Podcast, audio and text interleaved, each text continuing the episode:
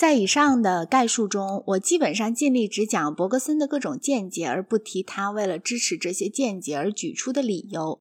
对于伯格森，比对于大多数哲学家容易做到这一点，因为通常他并不给自己的意见提出理由，而是依赖这些意见固有的魅力和一手极好的文笔的动人力量。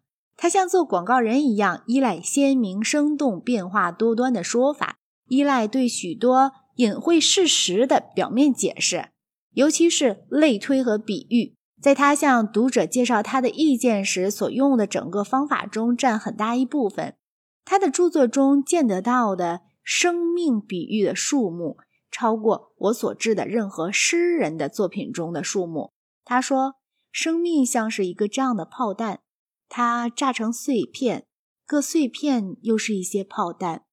生命像是一个树。”最初，它尤其像草木的绿色部分进行积蓄那样，是一种在蓄水池中进行积蓄的倾向。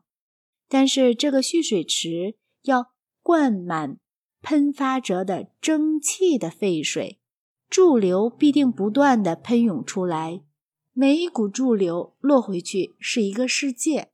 他又说。生命在其整体上显出是一个巨波，由一个中心起始向外铺展，并且几乎在它的全部周边上被阻止住，转化成震荡。只有在一点上障碍被克服了，冲击力自由地通过了。其次，又把生命比作骑兵突击，这是比喻的最高潮。一切有机物。从最下等的到最高级的，从生命的最初起源到我们所处的时期，而且在一切地点和一切时代，无不证明了一个冲击，那是物质的运动的反面，本身是不可分割的。一切活的东西都结合在一起，一切都被同一个巨大的推进力推动。动物占据植物的上位。人类跨越过动物界，在空间和时间里，人类全体是一支庞大的军队，在我们每个人的前后左右纵马奔驰。这个排山倒海的突击能够打倒一切阻力，扫除许多障碍，甚至也许能够突破死亡。但是，对这场使人类位于动物界之上的突击，一个感觉自己仅是旁观者。也许仅是不同情的旁观者的冷静批评家会觉得，沉着细心的思考同这种演习是很难相容的。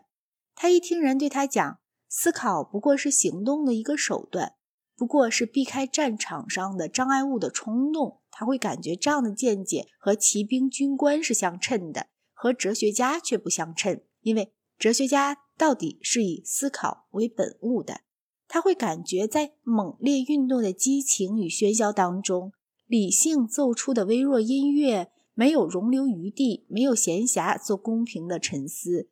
在这种，在这种沉思中，不是通过骚乱，而是通过反映出来的宇宙之大来追求伟大。那么，他也许不禁要问：到底是否有什么理由承认这样一个动乱不定的宇宙观呢？假如我想的不错。